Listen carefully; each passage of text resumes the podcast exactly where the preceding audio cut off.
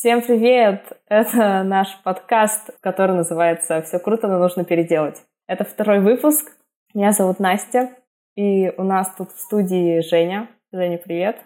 Привет, Настя! А сегодняшняя наша тема — это понимание задачи. Такая очень важная вещь, которая в нашей студии используется каждый раз.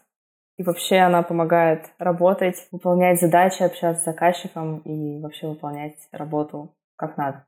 Давай я расскажу, может, план нашего разговора коротко о том, что будет.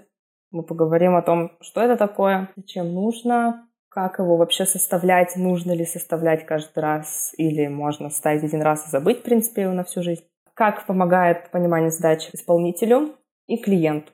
Со всех сторон разберем, обсудим и в конце подведем краткий итог. Давай, да. Расскажи, что такое понимание задачи, откуда оно взялось, и зачем используется?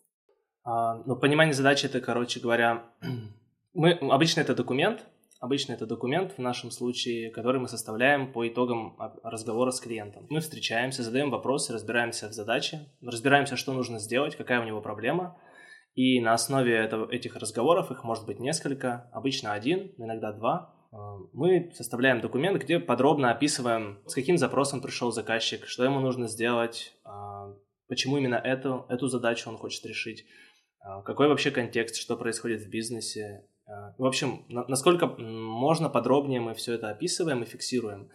И это нужно для того, чтобы а, в будущем мы могли на это опираться при поиске решений. Хотя понимание задачи может быть не обязательно документом, это может быть переписка в чате, если мы говорим, например, про работу какую-то повседневную, например, Арт-директор ставит задачу дизайнеру, и дизайнер может задать вопросы прямо в чате, разобраться в задаче, что от него хотят. То есть прежде чем идти что-то делать, нужно понять, что тебе, ну, какой результат от тебя ожидать будут в перспективе. Угу. А то есть нужно прям для каждой каждой задачи составлять отдельное понимание задачи. Ну или, например, куда-то в документе, может быть, а, коротко прописывать и затем начинать уже писать. Ну, по сути, да. По сути, да. Ну, давай, давай какой-нибудь пример приведем на примере. А, вот если представить, что я ставлю задачу а, какой-нибудь оформить кейс на сайт студии. То есть, ну, мы сделали проект, например, нужно рассказать об этом проекте на сайте студии. Чтобы понять задачу, дизайнер, например, должен пойти и спросить, а какие макапы э, мы используем, какие макапы мы не используем, как минимум. Он может спросить, используем ли мы, например, макапы с айфонами, или мы показываем мобильную версию как-то иначе. То есть, э, в общем, он должен какие-то гайдлайны обозначить, в общем, какие-то ограничения себе задать, чтобы понимать, что можно, а что нельзя. То же самое с текстами, например, для этого же кейса. Можно написать то, как ты это понимаешь, и, скорее всего, это не совпадет с тем, что хочет от тебя арт-директор или редактор. Вот. А можно пойти спросить, а как принято писать кейсы в студии, разобраться и написать уже сразу так, как нужно, так, как ну, от тебя хотят. И это два разных подхода. Соответственно, люди, которые не задают вопросы, не спрашивают, а, они ну, им сложнее, они, им приходится часто переделывать. Я думаю, ты понимаешь, о чем я говорю. А люди, которые задают вопросы, которые, прежде чем что-то делать, уточняют, что конкретно от них хотят, каким должен быть результат, в какой форме, в каком формате, даже вплоть до того, какое расширение файла должно быть, даже почему нет. Если, например, мы отправляем файлы на печать, нам нужно узнать, как, с какими файлами работает типография, потому что, возможно, она не работает с определенным форматом файлов и просто не сможет напечатать то, что мы хотим. В общем, вот такие нюансы. И так с, с любой задачей, в принципе. Если отвлечься от дизайна и пойти в жизнь, то если тебе дали список продуктов, и ты пошел и покупать, ты должен уточнить, что конкретно покупать, какие вещи, какие брать продукты, какие не брать, какой хлеб люди едят, например, или какой не едят, и так далее. То есть вплоть до этого. Угу. То есть у меня как раз был вопрос, а, даже если ты, например, не какой-то творческий человек, ну, не творческий человек, в смысле, ты не создаешь что-то, например, ты не дизайнер, не копирайтер, с этим понятно. Но, например, если ты менеджер, примеру, то тоже нужно какое-никакое составить понимание задачи для себя хотя бы и согласовать. Или это относится только к ну, тем, кто создает какую-то новую единицу продукта какую-то? Я думаю, что на самом деле нет, исключений здесь нет. Неважно, творческая у тебя работа или нет, А, менеджер вообще должен быть одним из первых, кто об этом думает, о том, чтобы правильно понимать задачу, особенно если у вас студия или агентство, где есть менеджеры, которые отвечают за управление проектами и управление задачами в том числе, управление командами. Они должны очень хорошо понимать, что они делают и какие ожидания у клиента от их работы. То есть понимание задачи – это в первую очередь про ожидания. Мы формируем правильные ожидания у всех участников процесса. Это и команда, это и клиент. Если брать понимание задачи как проектный документ, а, это такой фундамент проекта. Это точка такая входа, где а, наше понимание, что нам нужно сделать, куда и куда мы хотим прийти, и как мы хотим прийти, а, они, в общем, сходятся, они у всех одинаковые. И что важно, понимание задачи должно желательно быть письменным. В том числе, если мы говорим про какую-то ну, повседневную работу, когда нужно просто в чате выяснить, что нужно сделать. Хорошо делать это на письме, а, ну, иногда созвон тоже нужен, но лучше фиксировать договоренности письменно. Почему? Потому что это такой способ проверки. Ты проверяешь, правильно ли тебя поняли. То есть ты своими словами описываешь, что нужно сделать, а тот человек, который тебя задачу поставил, читает и видит, да, он все правильно понял, все верно записано. А, потому что если просто сказать задачу, человек такой, ага, я понял, нет гарантии, что он все-таки правильно понял. И очень часто происходит так, что человек сказал, что он понял, на самом деле он понял что-то другое, пошел, сделал, принес, а заказчик говорит, ну это вообще не то, что я хотел, и вы, ну, они начинают разговаривать при хорошем сценарии, и выясняется, что тот понял что-то другое. Это очень частая история. Угу. И как вот клиент э, согласовывает? То есть он, например, говорит, что все, что исполнитель все правильно понял, либо если какие-то есть э, недогов... ну, непонимание какое-то, если нужно доработать, то ты дорабатываешь понимание задачи и согласовываешь, пока оно не будет... Ну, то есть пока у вас не будет коннекта такого, что оба человека понимают эту задачу одинаково. Все верно, все так. То есть э, бывает как? Бывает все сразу правильно, ну, такое случается, когда ты все правильно записал, все правильно понял, а бывает, что... Бывает два, два варианта. Бывает, что ты что-то упустил, Бывает, что ты что-то неправильно интерпретировал, и тогда клиент может, заказчик может поправить это в документе, сказать, вот здесь вот этого не хватает, здесь вот это не совсем правильно, а, вот там какая-нибудь цифра, например, неверная. А бывают ситуации, когда между тем, как вы поговорили, и тем, как вы прислали документ, прошло какое-то время, иногда даже неделя, например, и что-то уже поменялось в бизнесе заказчика, или даже, возможно, задача изменилась. Такое случается. А бывает, что от, с момента обращения клиента до момента, когда вы составили понимание задачи, прошло там а, две недели, может три, и часто что-то уже произошло, а, задача уже изменилась, и после этого нужно новое понимание задачи составлять, ну или корректировать старое. А, приведу пример. Вот к нам недавно приходили ребята за сайтом, и они пришли еще, по-моему, в июле, и вот мы до сих пор с ними вели переговоры, в итоге они там решили не делать сайт сейчас. А началось все с того, что они пришли с одним запросом, что мы хотим сайт с каталогом, мы хотим сайт, чтобы там были какие-то прям конструктор, э, ты мог генерировать себе заявку сам и так далее. То есть какой-то сложный сайт. А в итоге мы все это сузили до того, что они, мы, они решили сделать одностраничник. Вот, то есть задача менялась в ходе переговоров, потому что они были неопытными заказчиками, то есть они впервые работали с дизайн-студией. И они, не понимая специфику разработки сайтов, задавали вопросы, мы им объясняли, они понимали, что, блин, это, ну, в общем, сложно, дорого будет то, что они хотят. И задача постепенно менялась, и мы сделали там, по сути, три понимания задачи разных. То есть они, мы их просто сокращали из первоначальное понимание, урезали этот документ, и он стал там сильно меньше, раза в три, чем был изначально. Угу. А прикольно, что может быть несколько. Так, а сколько вот бы ты, ну, сколько вот, например, ты обычно закладываешь времени на то, чтобы написать это понимание задачи? Либо это зависит от задачи. Ну, не берем, например, сейчас какие-то мелкие задачи именно вот в студии. Ну, если кто-то тебе поставил задачу и сделать, а если именно речь идет о проектах больших. И еще э, второй вопрос. А это нужно делать сразу, вот, то есть как вот ты сходил на первую встречу с клиентом и пришел домой, написал либо можно там да, подумать, и какие-то, может, еще мысли придут. Uh, ну, я вообще э, стараюсь делать это сразу, по горячим следам. Самое классное, короче, писать итоги встречи и понимание задачи, это, ну, близкие вещи на самом деле, но, окей, понимание задачи тоже сюда относится. Uh, писать в первые минут 40 после созвона.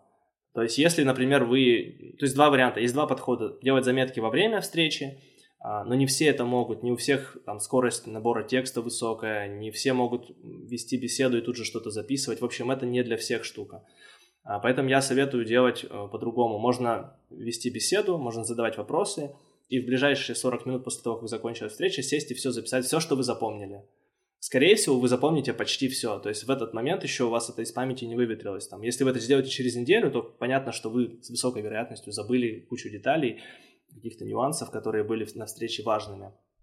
А пока это вот все свежо, лучше это сделать сразу и тут же выслать заказчику.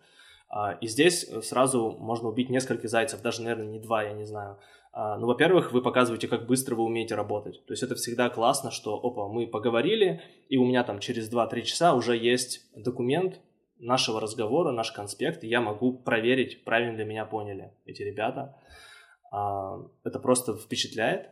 А второй момент — это четкость работы, то есть это четкий процесс показывает, что мы поговорили, и сразу же есть конспект, есть какой-то итог а, наших договоренностей, в том числе даже если это понимание задачи, это тоже, по сути, э, документ, который фиксирует договоренности в том или ином смысле. Вот, я думаю, что это вот два основных таких преимущество присылать их в тот же день. А, поэтому я, например, стараюсь не ставить созвоны по пониманию задачи на вечер. Вот, лучше проводить их днем, чтобы было время еще написать этот документ, отредактировать его.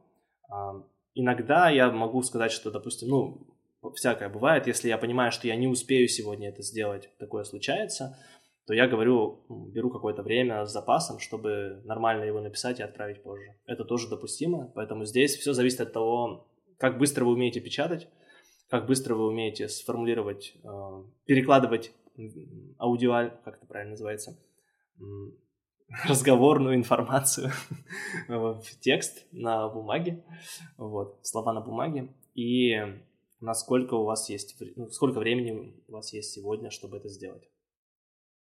Угу. Да, классно. А вот смотри, вот время-то у тебя, может быть, и есть, а вот у клиента может не быть времени, например. Какой-нибудь большой босс хочет сделать сайт для своей там, суперкорпорации. Вот он берет, думает, я вот сейчас один раз расскажу, вот все, что у меня есть. Они пойдут, сделают сайт, я им заплачу деньги.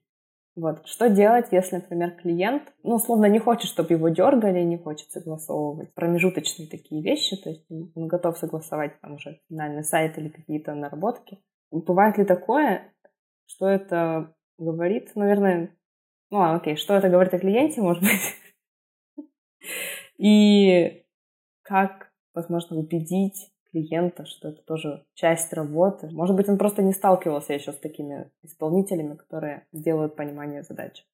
А, что это говорит о клиенте? Ну, для меня это, наверное, говорит о том, что, окей, он не работал раньше так, как работаем мы, не сталкивался с таким процессом, не ну, то есть те люди, с кем он работал, не составляли понимание задачи и как-то, в общем, по-другому работали, я не знаю как. Мы обычно в таком случае говорим заказчику, что извините, но у нас такой процесс. Вот нам, мы обязательно должны начать с того, что мы встречаемся, разговариваем, разбираемся в задаче, составляем документ, и только после этого мы понимаем, что делать и сколько это будет стоить. До тех пор мы вам не можем назвать ни сроков, ни стоимость, ничего. То есть, ну, вот просто никак по-другому.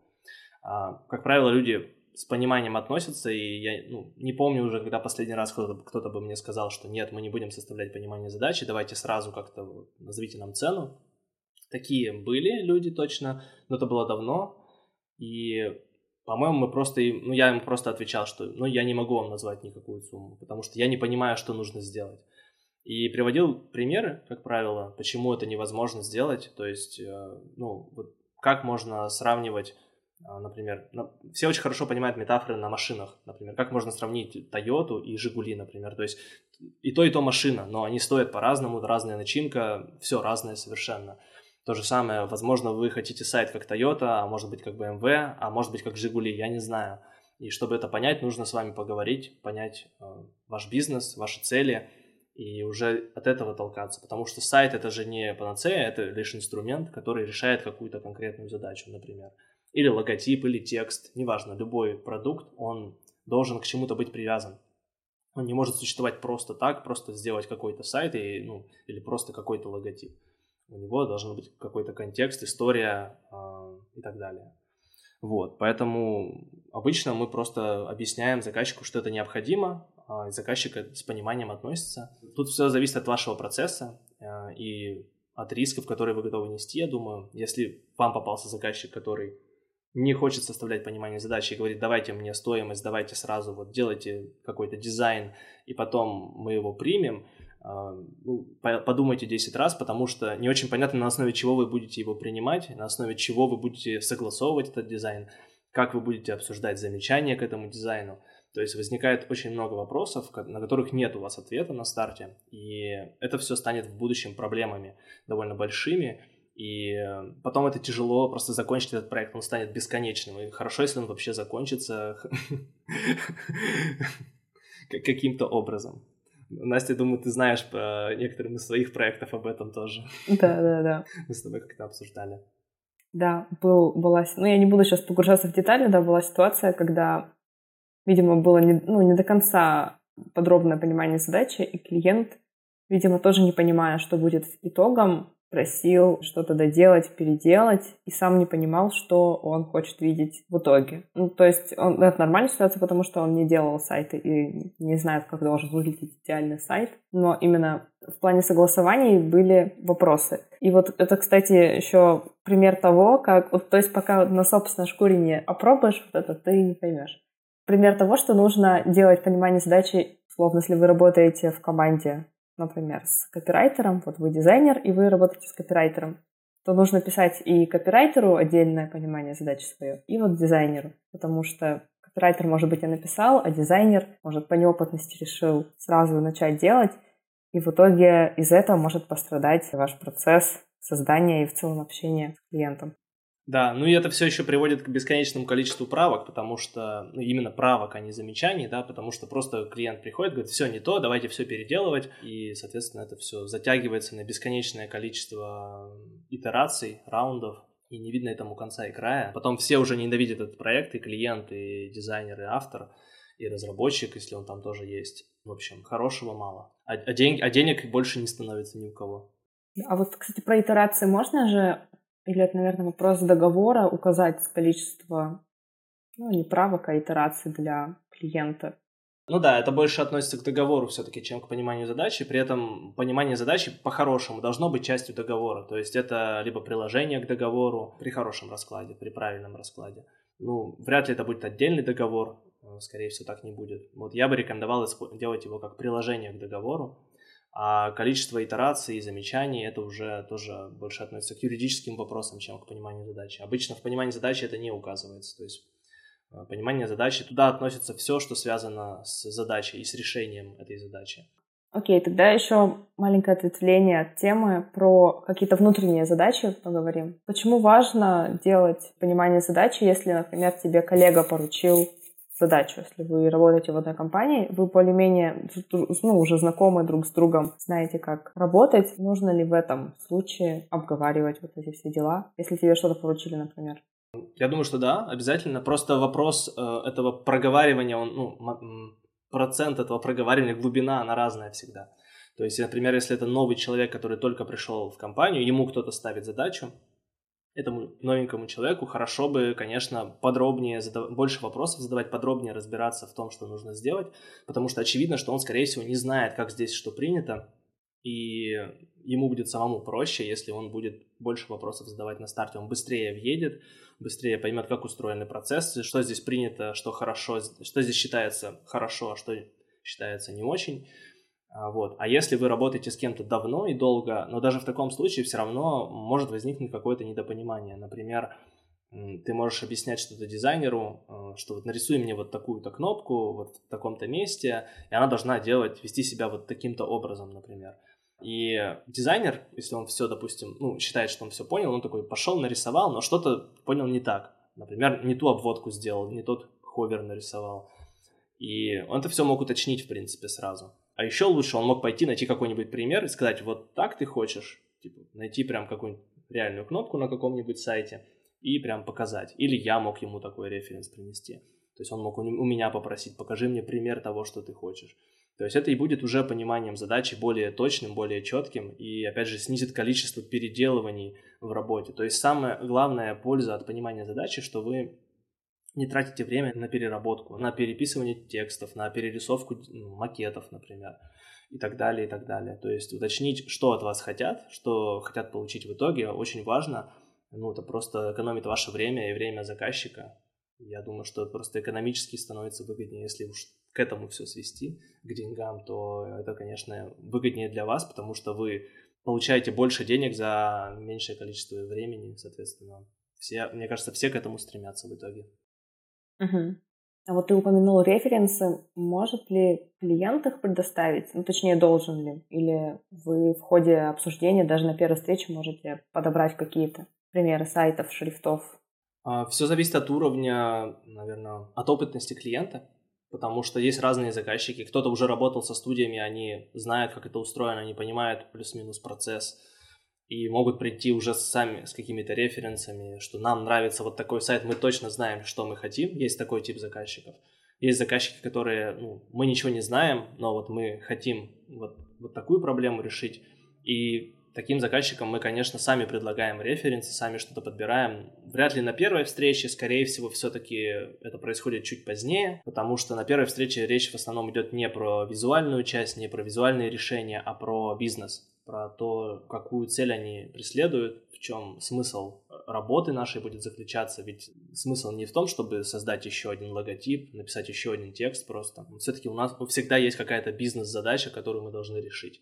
То есть это привлечение, например, а, подписчиков а, в рассылку, чтобы появилась некая база клиентов, которую можно будет дальше с ней как-то работать. Или это, например, повышение продаж – или это улучшение какого-то пользовательского опыта, который опять же приведет к чему-то, например, к повышению продаж.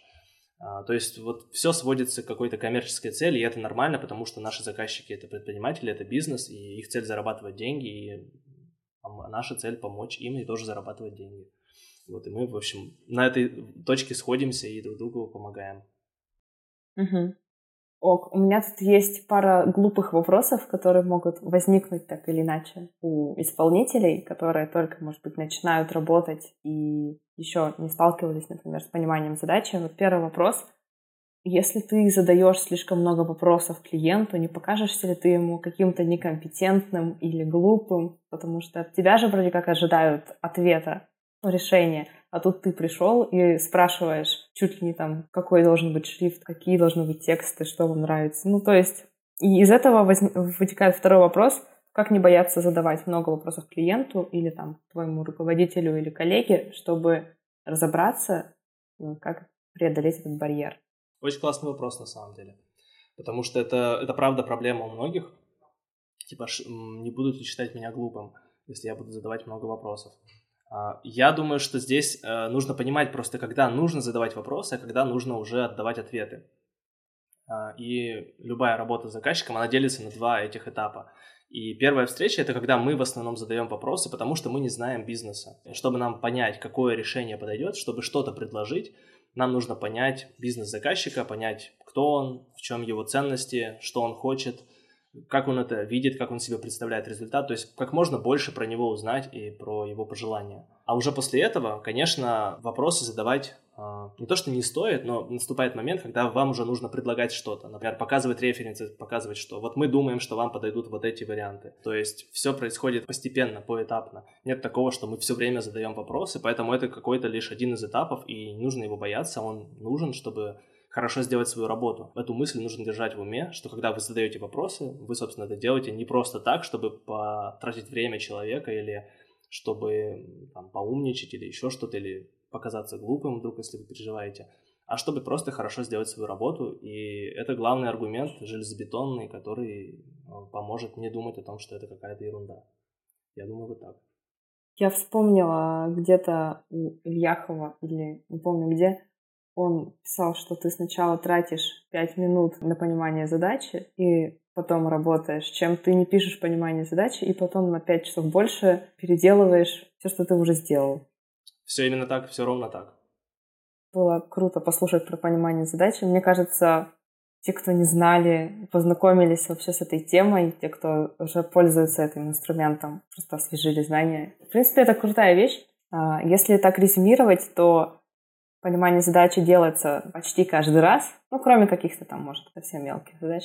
Но, в принципе, если вы начинаете проект, Сначала делаем встречу, потом понимание задачи, записываем обязательно все письменно, желательно текстом, в Google документе, чтобы все это удобно было прочитать. Согласовываем с заказчиком, если нужно, какие-то вносим комментарии, переделываем. Пока вот вы не обсудили, не договорились, дорабатывайте, дорабатывайте, согласовывайте, прикрепляйте к договору и начинаете работу. Все вот это вам поможет потом не допускать ошибок, которые могут быть.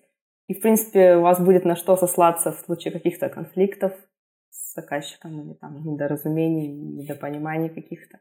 Есть ли у тебя что добавить и где можно подробнее почитать? О, ну про понимание задачи очень много на самом деле есть а, у Ильяхова, у, и у Максима Ильяхова и у Иры Ильяховой. Мне кажется, они больше всех про это пишут. А, Бюро Горбунова так или иначе про это много говорит тоже и пишет. Я думаю, что это основные люди. А, ну, вообще, в целом, я думаю, бюрошная тусовка и редакторская тусовка, они много про это говорят. Ну, мы про это говорим, можно читать нас.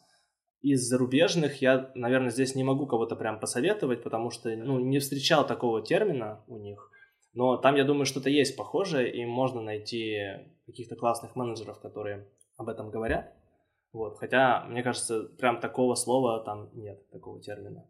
А, вот. Можно это по-разному, на самом деле, называть. Понимание задачи, я думаю, я вот еще дополню, что это может быть не обязательно так называться, это может быть бриф, это может быть какой-то итоговый документ, вы можете сами придумать этому название, не обязательно использовать эту формулировку.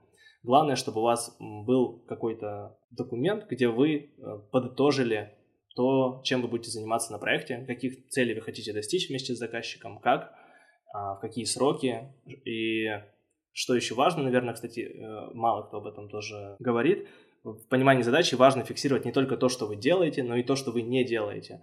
Э, такой лайфхак, э, который позволяет вам избавиться от лишней работы, потому что в какой-то момент проекта у заказчика что-то может измениться, или он просто захотел, ну, может случайно вспомнил, что вот я хотел же еще когда-то в том году сделать вот такую штуку, а давайте-ка я сейчас вот ребятам задачу поставлю.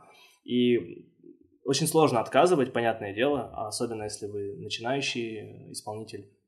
Очень легко вам вот такую задачу еще накинуть как бы в догонку. И в этом плане понимание задачи тоже может выручить. Там может написано, что а вот мы договорились вот это не делать. И, соответственно, это аргумент в вашу пользу, что вы можете сказать нет или сказать, что это будет за отдельную плату и таким образом повысить э, свою ценность и заработать больше денег. Либо перенести это в новый цикл. Слушайте наш первый эпизод про работу по циклу. Ладно, Жень, спасибо большое за разговор. В следующих выпусках подкаста мы, наверное, будем писать в соцсетях. Всем спасибо, спасибо, что вы дослушали, если вы дослушали нас. И следите за студией в соцсетях, где вам удобно, ВКонтакте, в Телеграме, иногда в Инстаграме. До новых встреч!